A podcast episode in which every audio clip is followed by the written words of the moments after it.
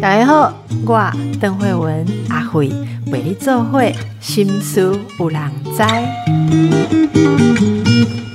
大家好，先欢迎今天的来宾，是我们最爱的赖芳玉律师。哎，慧文，还有各位听众朋友，大家好。是呃，自从节目换成这个时间之后，我就请得到赖律师的，因为这个时候法院已经休息了，想念吗？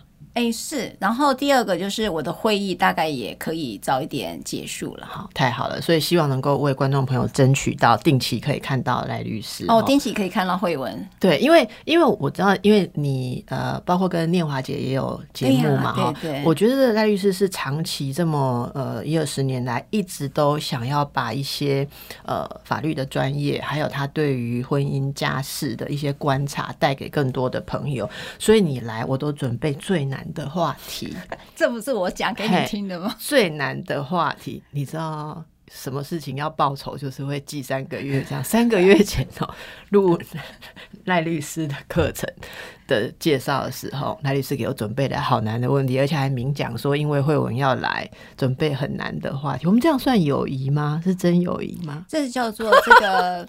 呃，就是我觉得英雄惜英雄，英雄惜英雄，因为慧文在呃心理咨商界其实是大腕了，然后我觉得没有给他一点挑战题，你完全不知道他有多厉害。好，你替我讲了我的台词，所以我今天叫考赖律师一个难的东西。你知道常常会有人写 email 啦或者什么来问我说要推荐律师嘛？嗯好，然后你知道现在推荐律师很难推荐，很难啊。他要说，呃，收费不要太贵。好，然后他们会指定，例如说，他就描述一下案件，说会比较擅长，好把女方的利益弄到最大的，还是要擅长把男方？我说这个有分吗？应该专业上看，就是把你的客，就是把客户的利益弄到最大。他说不是不是，我看你有些来宾都是站在女性的立场啊，我这个要争取男性的权益，还是都站在男性的立场，就是很难推荐。我现在平均推荐律师要讲五六个名字，都要被打回票啊。但是如果讲出你的名字。那大家就没有意见，只是说约得到吗？哦，就是这样啊。所以我们来考男的。好，我今天要谈的一个议题是，呃，我长期有在看一些个案嘛，哈，然后我发现有一个问题很少被讨论。嗯好，我们都知道现在。男女或性别经过很多的努力之后，变得比较平等。包括我们会知道女性的收入、就业率，以及各种职场对于女性就业跟婚育的福利保障。好，包括可以兼顾工作跟育儿。呃。留职停薪的时间、育婴假，还有在很多大型的公司，甚至有结束育婴假之后可以采取弹性工时，种种的方式。好，那就是让很多的女性很应该说很蓬勃的去发展自己的潜能跟事业。可是我常常看到这样子的女性在婚姻当中无所依循。所谓的无所依循，就是。传统的那一套，它不适用。好，比方告诉他说：“对男人啊，你就是嘴巴要甜一点。男人最重要的就是自尊心。”然后我的很多案主甚至朋友就说：“为什么我就不需要自尊心？嗯，对不对？是为什么我对他嘴巴要甜一点？为什么我要夸赞他？那他有没有夸赞过我？是这是第一个问题。第二个问题是，女性在呃自己，例如说事业也很忙的时候。常常有一种状况是，男生很忙事业，回到家会期待老婆要加倍温柔的，嗯，对待他。可是女性很忙于事业的时候，回家是带着歉意的，嗯。类似我不知道你有没有过，我有过，在工作到很晚很忙的时候，回家打开门，发现全家灯暗了，小孩已经熟睡的时候，我蹑手蹑脚的走进去。看到先生走过来的时候，他那个脸是一副“我原谅你”的那种语言。那我刚才讲，他就他否认，他说是我心里有鬼，我自己有自自自责，或者说罪恶感。他叫我要克服心理障碍。可是其实说真的，这就不是男性，男性比较不会有这个感觉。好，那所以，我我不知道刚刚讲的这两个方面的例子，你有没有在处理一些来跟你咨询，或者你遇到的好女性到底？跟先生能力变成平起平坐之后，这个关系是不是会遇到某些就是需要新方式，需要新会遇到考验？我觉得我先讲一个小故事啊，我那时候是一九九三九四年就当律师嘛，八十二，我现在要转换成西元，没人怕，没你不用怕，人家不知道你多老。我要讲这件事，就是说我后，因为我那时候我们在做法案的修正，那我跟一群女律师，包括梦玲，我记得梦玲好像那时候也是我们经常一起开会的律师了，哈。那我要讲这个事情，是因为我突然的有了个好奇，那时候还没有周休二日，嗯，礼拜六还是要上班吗？嗯，因为我那时候还小，还不知道上班日的事情。一九九四，随便讲。好好，那时候呃，总言之，因为我们在做这个法案的推动哦，那个也就是现在的大家看到的家事事件法，嗯嗯，那时候我们称之为家事审判法。我们是一群女律师，真的是一群女律师，都在假日的时候，因为平常太忙了，所以我们只能利用假日在开会。那时候我就对律师、女律师先做观察。我其实跟你的困惑是一模一样，就是说，当你一个家庭变成双薪家庭，然后呃，在职场上，一位女律师应该也会被称之为独立自主吧。对吧？好，那第二个就是，当你独立自主的时候，你还会对婚姻很多的亏欠跟不安吗？好，那时候我就提出了这个很大的一个困惑了哈。然后我就因此用填掉的方式，我说今天是假日啊，你们如果回去会有罪恶感的，可不可以举个手？是。我每天晚上六点做现场节目，我回去是七点嘛。嗯，还啊七点有时候小孩已经吃完饭或什么，或者有时候作业已经写完的时候，我每天都还是要克服一下我的不安感。对，好，那个不安感就是呃，就是。就像你你刚才提到，就是说他好像觉得，哎，你应该我原谅你这件事，就是可是那个男生，就是你的另外一半，都还没有表示出我原谅你的表情的时候，其实你已经开始觉得亏欠了。嗯，好，然后那时候我问所有女律师，几乎所有人都带着亏欠而来，所以他们会在很多的关系当中给更多的补偿。对，好，就是可能。更呃，在吵架的时候更闭嘴一点啦，哈，或者是人家指控你的时候，你就顺着他说对不起啦，你就知道那个有些补偿作用就来。然后我还是觉得说，哇，那这个婚姻对女性来讲怎么压力这么大？所以我又问了另外一题，就是你的老公哈，问女律师，你的老公如果今天要去深造，他要有个机会去国外呃，在进修、念书或者是工作。那请问老婆，你的想法是什么？他说肯定是支持啊。对，因为我们不能变成人家的绊脚石啊。对，好，那我又进一步问说，那你愿意分隔两地吗？他说我只能选择同意，然后接受分隔两地，或者是结束我的律师的工作。跟着他到国外去，我们女医师朋友们也都是会是一样的回答。对对，然后法官更严重，女法官更严重。我问，我也问了相同问题，也就是说，你会听见说，我那时候就困惑一件事，说，那如果今天倒过来，呃，男性对待女性想要出国去深造的时候，请问你觉得他先生会接受，欣然的同意吗？会理所当然吗？那他们怎么回答？他们愣了一下，哈，他说：“当然不会。”就说，然后我就讲一个小小故事好了。我记得有一位呃，我我看到那位女性，她当时就是要到国外去进修，那那刚好有一个，好像是不是申请公费这件事是有个时间性？公费留学吗？对，好，然后可是她偏偏就结婚生子了，就没有预期当中这么快就生了孩子，所以那孩子才一岁。然后那时候她跟她老公说，她想要出去。呃，就完成这个学业，那老公当然是拒绝嘛。好，但他不知道这个拒绝这件事。我们今天讲啊，刚好我只是问填掉，对不对？好，那这就是真实发生。那那个重量有多少？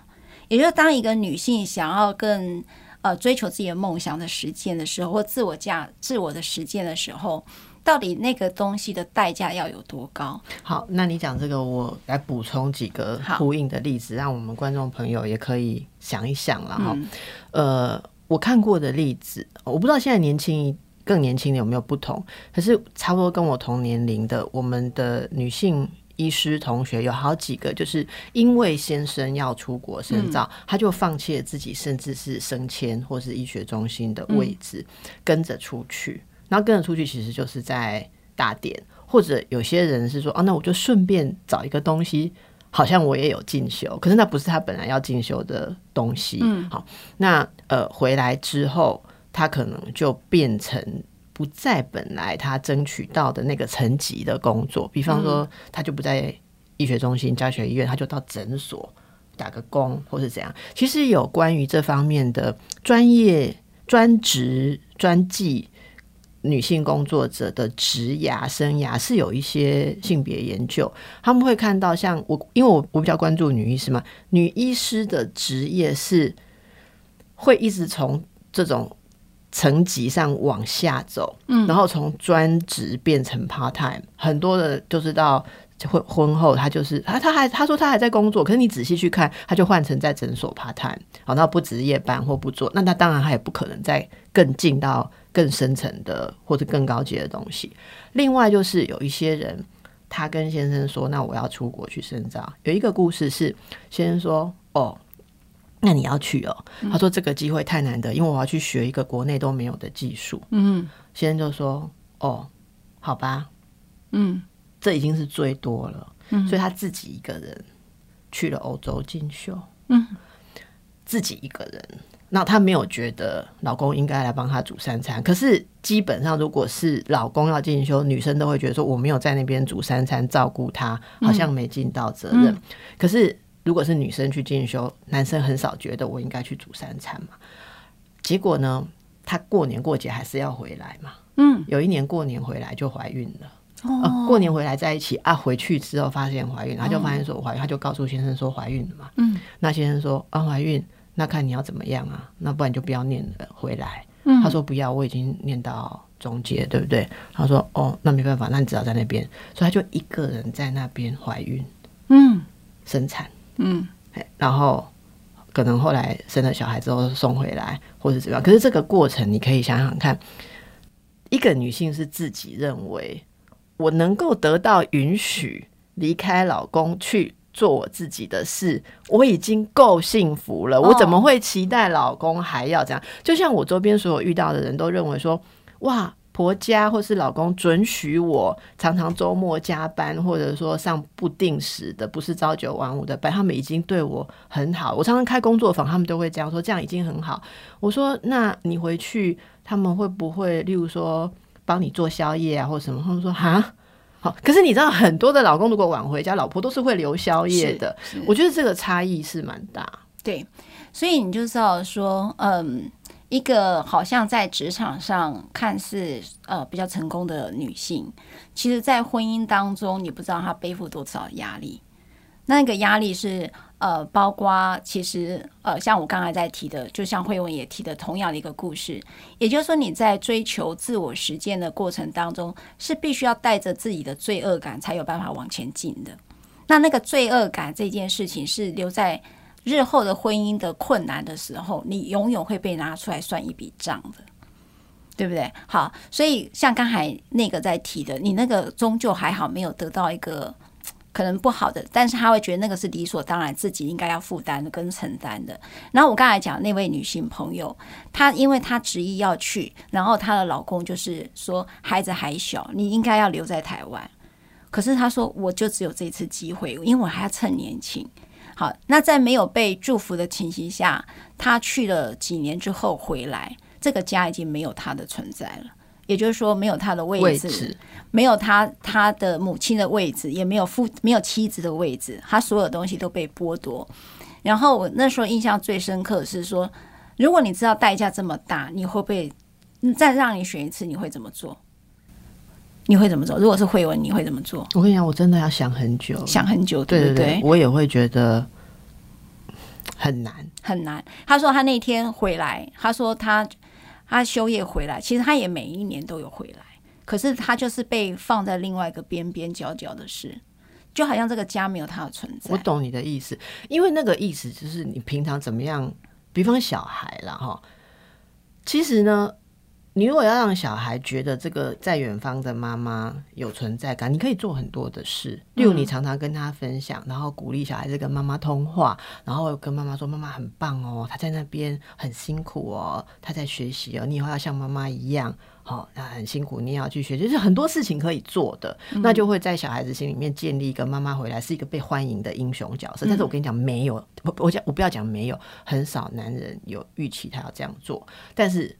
女人，大部分的人都会想，会替那个不在、常常不在家的爸爸塑造一些在小孩心目中的形象。嗯，甚至会觉得，如果让老公回家觉得没他的位置，这是我没做好太太。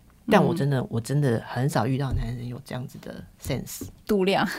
度量也好，对 sense，我讲 sense 是比较客气，只是说他们没这个观念。哦，啊，你是说度量？度量？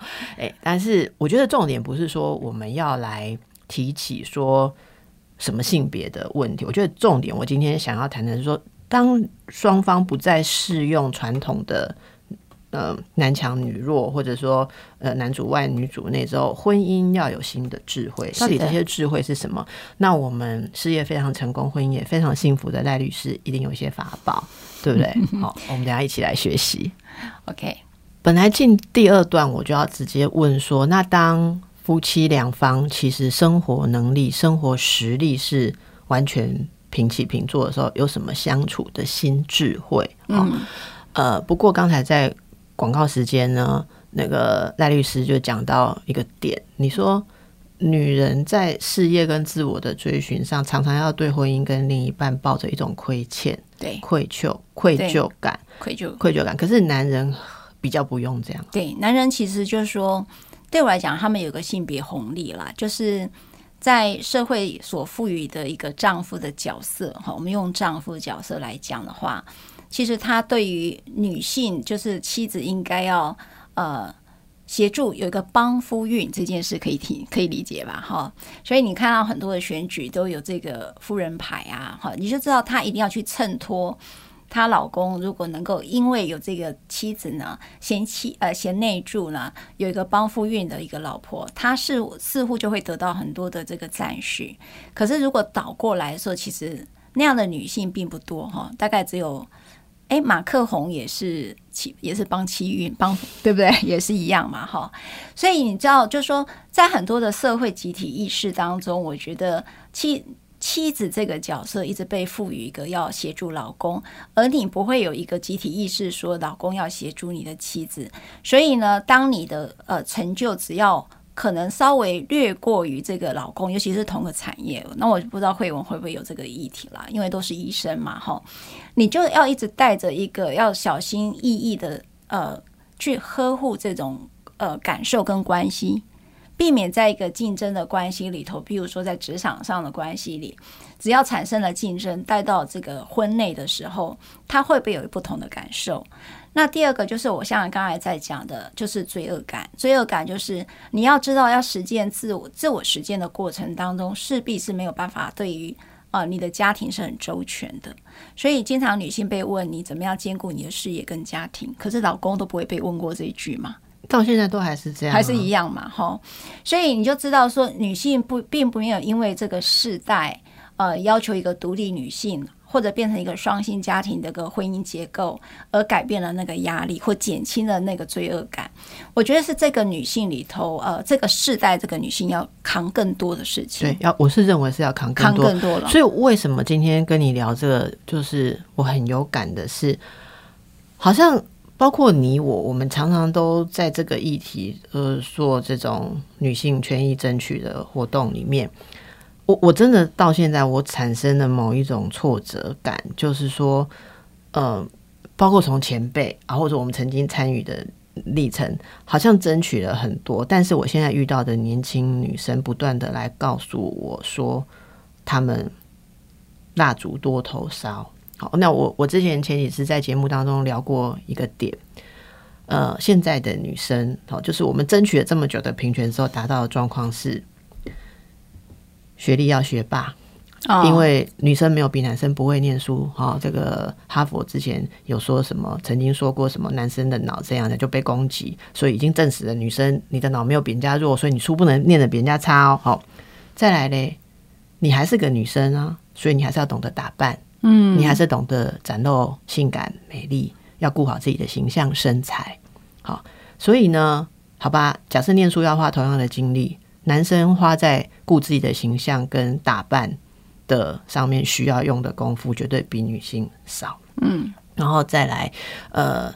你还要人际关系要很好，嗯，好，因为一般还是认为女性要做比较多的情绪维系的工作，嗯，那这样子的女性，呃，被期待你以后要成为夫妻当中可以扛一份双薪里面的一份心，你赚太少也不行，好，最后产生的就是你所有这些东西都面面俱到之后，你就要有一份。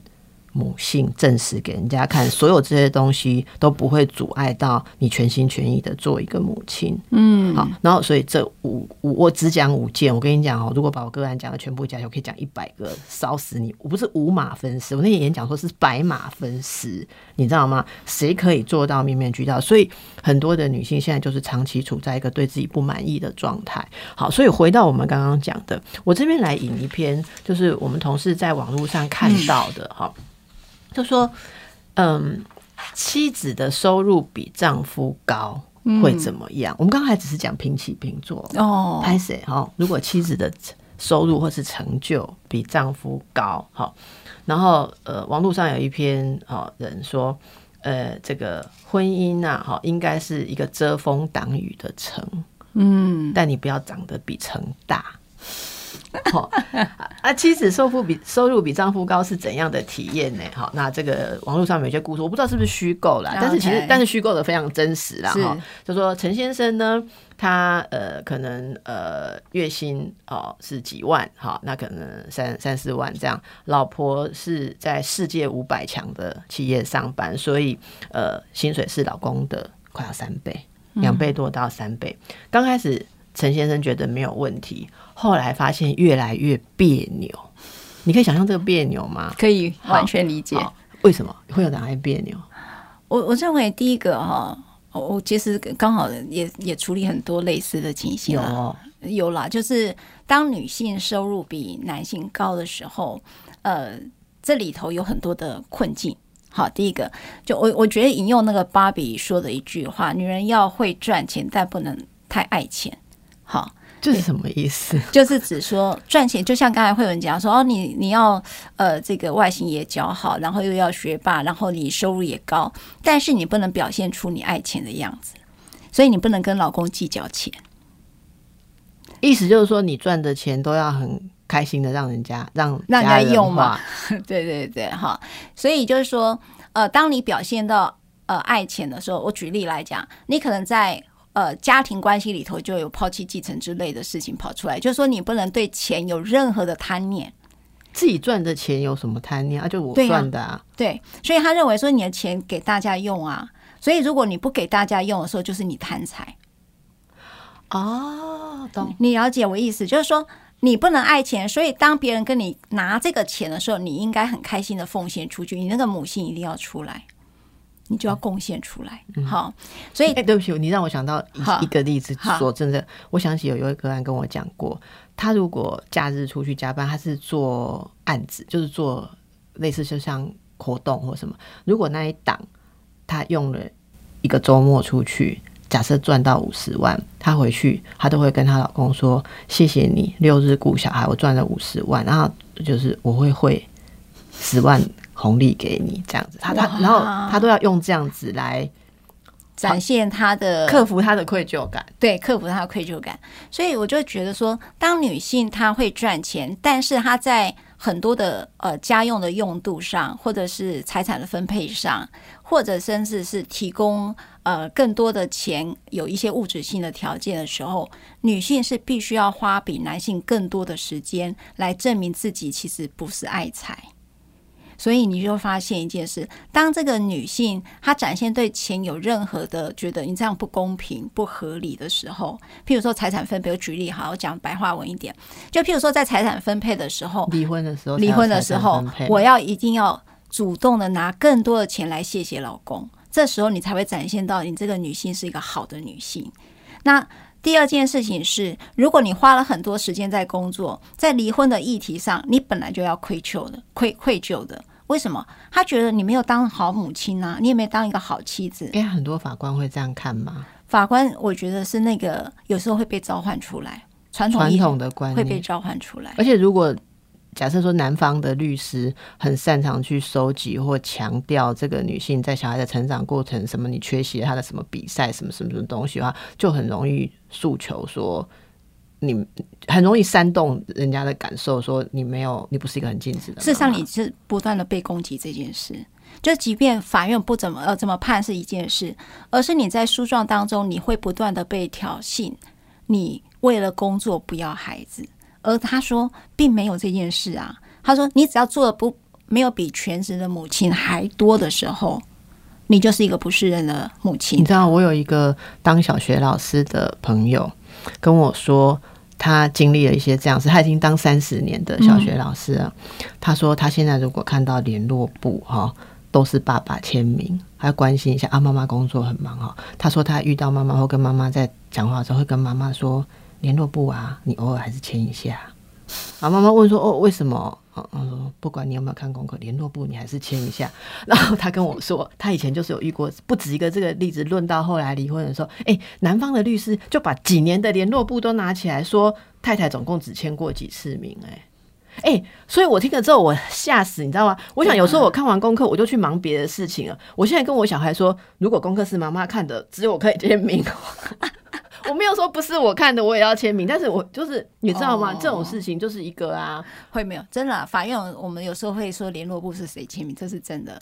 你们好可怕哦，吓死人！就是说我们要证明主要照顾者这件事情，谁是主要照顾？我在煮饭，我没有签联络部；我在赚钱，我没有签联络部，我就没有照顾嘛。这个传统形象，传统传统形象就是母亲在那边来，这个字笔画是这样啊，好棒棒，我们帮你签名，这样才有像女人。我们会问三餐谁准备的，谁接送的，学校联络部是谁，谁带你去看医生的，都来判断主要照顾者。所以呢，那时候我经常笑称说，假设我打起离婚官司来，我的老公要跟我争监护权，我百分之百败诉。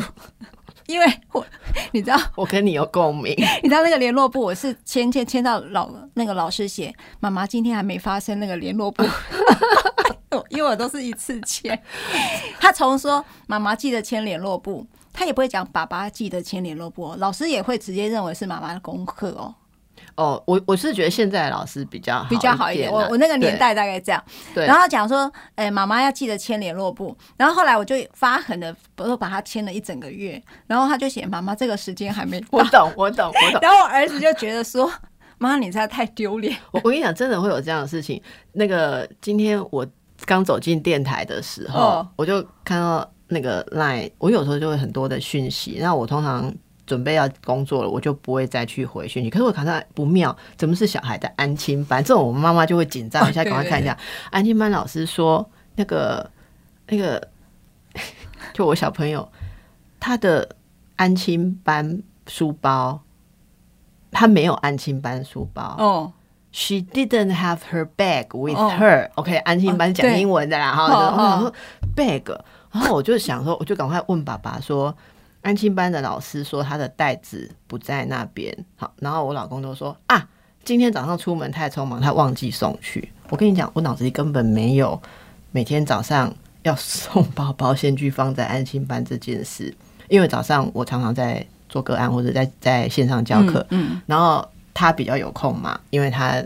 他做研究工作时间是自由的，他会先把包包拿去。我根本忘了有这件事。老师讲没有，我说他忘记一次，我才惊觉说他已经做了三百六十五天这种事情。所以这个事情怎么办？这个事情如果这个东西会被认定为呃一个会被评价合适的母亲应该要做的事情，他当然会冲突到你的职场嘛。那当然，我觉得对男性也是一样，因为以前我们也防过像那个呃父亲权益。的组织，他们会说很多的男性在争取监护权的时候很不利，就是因为几乎传统上女性很容易证明他们做了一切。对小孩有帮助的事，其实有些事情是太太根本没有让先生有机会，所以我觉得两边都要去考虑这个事情。我们今天要说是在平权的状况下怎么相处，可是大家就觉得离平权还很远呐。嗯，那我再继续讲刚刚那个故事。所以刚开始那个陈先生觉得太太赚三倍没有关系，后来就别扭嘛。我们讲的就是这些别扭了哈。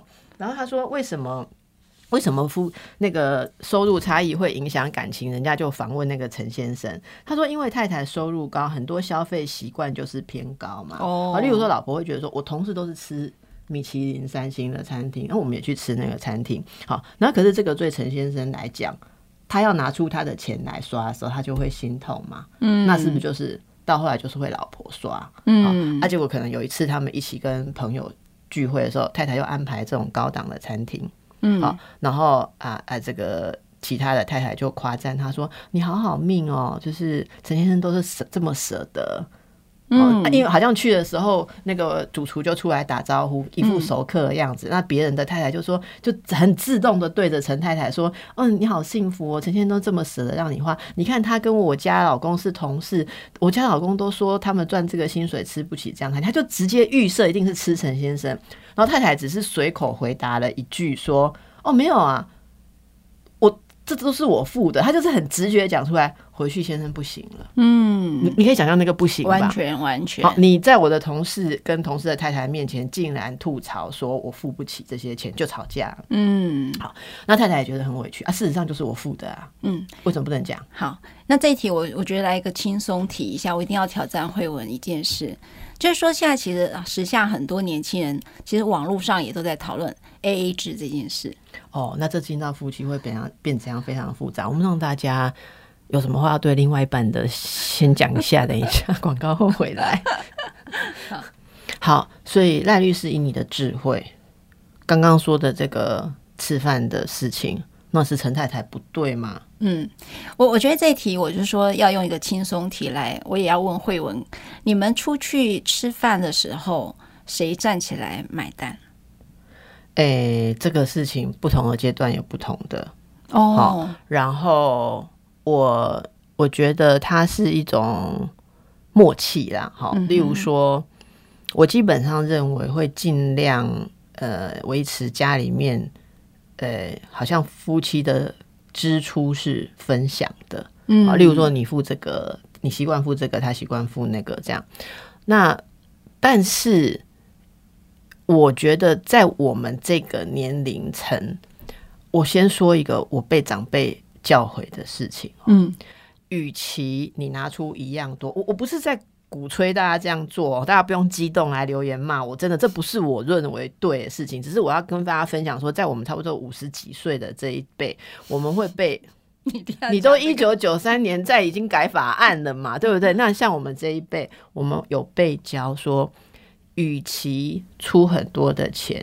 感觉你跟老公平起平坐，不如你跟老公撒个娇，说我是被你养的，因为吃饭吃饭都让你付钱，这样我才有被你养的感觉，然后对他客气一点。他们说这样婚姻会比较幸福，我就听这种话，听听听到后来觉得 不是很对劲。对，好，不是很对劲。但是说真的，我会觉得我看的很多例子，大家还是期待这种方法。你觉得这种方法对吗？管用吗？你知道，我我我我也呼应这个，就是你提到的。其实我跟我现在都是法律人，法律人其实对很多权利义务是不用说什么，我们就自动会理解成是很自然的。我们尊重每一个人的主体性，不会因为婚姻而没有了主体性。然后呢，因此我们从来就是 A A 制，A A 制是譬如说举例来讲，孩子的生活费。呃，可能是爸爸付，然后学费就可能是我付。对，那那个孩子的国内旅游的费用呢？呃，就是爸爸付，我可能出国呢就我付。举例类似，我们会用项目去做区分。那譬如说，呃，我倒垃圾，我倒厨余，他就倒回收的；然后我洗衣服，他就晾衣服。就我会跟你讲，我们会自动配分配工作的。哦，你真的比我还要棒，真的。然后呢，所以然后我。我他晾衣服，然后会折衣服，举例的类似像我们会这样，所以出去吃饭，呃的生那个费用，我们也是呃，如果出去旅游，他就晚上就会开始拿统一发票，我们就开始开始算，不是对对讲哦，而是算说，哎，这个钱是怎么付法？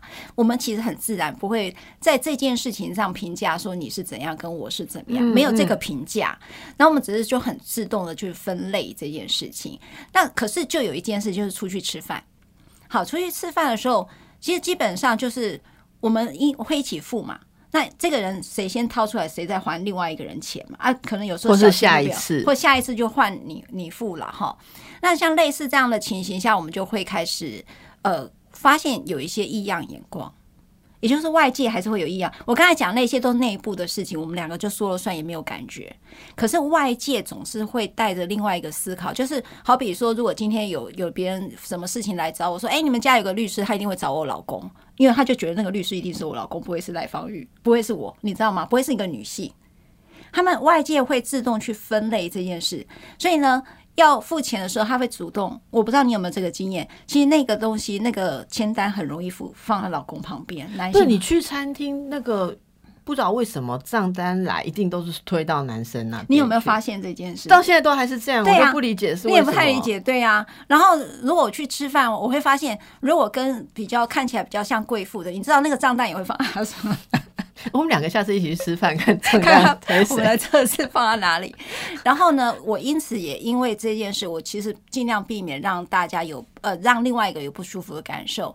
我都会这样，如果这顿是该我付的，我一定钱是拿给我老公，叫我老公去付钱。你看，所以我觉得你现在讲的这个例子，还有我刚刚讲的例子，我觉得我们很心痛的展示给大家看。我们两个真的很诚实。对，你跟我都是算是职场上面。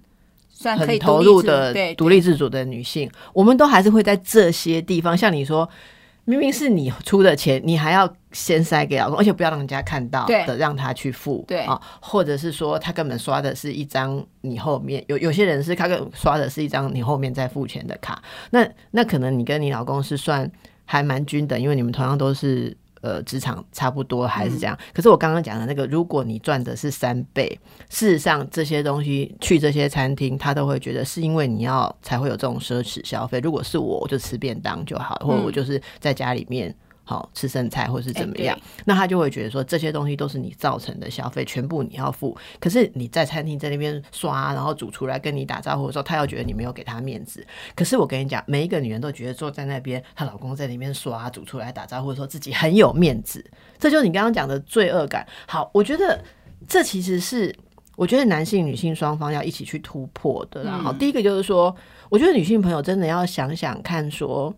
当你负担了一样多的呃心力，也也在职场上啊，或者说你你真的要怎么跟另外一半沟通，然后不要自己一直死扛着那个愧疚感，然后做一些可能无效的事情。因为我的经验从智商来讲，是你做很多无效的事情，你内心会累积不平衡。结果我们常常从男性那一端听到的，就会说我老婆讲话都对我大小声，嗯，没有一点女人味。啊，没办法，因为他就赚很多。其实我真的跟大家讲，不是因为他赚很多，很少女人敢因为自己赚很多就对老公大声。嗯，第一个是因为赚很多要顾这么多白马分尸的角色，他很累。嗯，所以呢，当有一些东西出来或他压力很大的时候，他比较没有耐性，这是有可能的，或者是说他没有那么传统的。好像依赖男性的角色，挑战到男性的自尊心。然后，但是我们要替男性讲一下话。我觉得男性在女性的位置跟角色大幅改变的现代，也有一点不知所措，不知道怎么去让太太觉得那样是疼他。嗯，好，那我就听过很传统的男性，我们有时候在做这种工作坊的时候，就问说：那你会怎么让太太？例如说工作很忙，好，然后多头烧的太太感觉到你的支持，你知道的，大概一定年龄以上的男人都会说，我常常跟他讲累就不要做了，我养他。可是女性就会哦，然后就是我们这样男性女性做。做一圈圈嘛，然后嗨又会翻白眼这样。可是男人很难理解你们翻什么白眼，因为这不是从日剧、美剧、台剧里面都告诉我们，这就是爱女人的方法。不要做了，社长今天这样对你，来我养你，对不对？就他们觉得这是非常爱女人的表现，我要一肩扛起耶。可是女人会觉得说，你看不起我的事业，你觉得我的事业随时应该丢掉。好，然后然后你就是渴望我回归一个依赖你，然后我就会把你捧上天，然后。他就会愤怒，可是事实上，我觉得要读到彼此的善意，要先克服对新角色的不安感。这这是我今天的一个小结论。确实，我觉得男性有一个高度焦虑，就是他在应对这样的一个呃不同的一个婚姻结构的时候，其实他因为跟传统太不一样，所以例子也不太好去模仿，所以他们有一个高度焦虑。所以呃，我记得一个心理师男性的那个朋友讲，当在这个这个世代过于强调爱自己。也好，或过于强调那种关系的细致度也好，他发现对于男性比较擅长的解决事情或者扛起责任的这种角色的一个破灭之后，他突然不知道怎样才是一个男性的视角跟男性的形象，他找不到这个人设，所以他们处在一个高度的焦虑。好，那显然我们今天一挖进这个问题，觉得里面可以谈的太多了，好，所以我。自知今天绝对还没有跟大家交代到平等的婚姻相处之道的所有细节，所以显然我们下期继续了。好，下期继续。那大家对这个问题有什么感触的？那欢迎大家可以发问或描述你的情况，愿意让我们当例子来讨论的，那就可以写的详细一点。好，那不能做法律咨询。对对，但是也不做心理咨询，没有办法在这个空中这样做。但是我们真的觉得这是一个大家值得一起来关注的社会现象。嗯，好那祝福各位在新角色里面挣扎的，不管是老公或是老婆，也谢谢赖律师今天来跟我们分享，祝福大家。嗯，拜拜。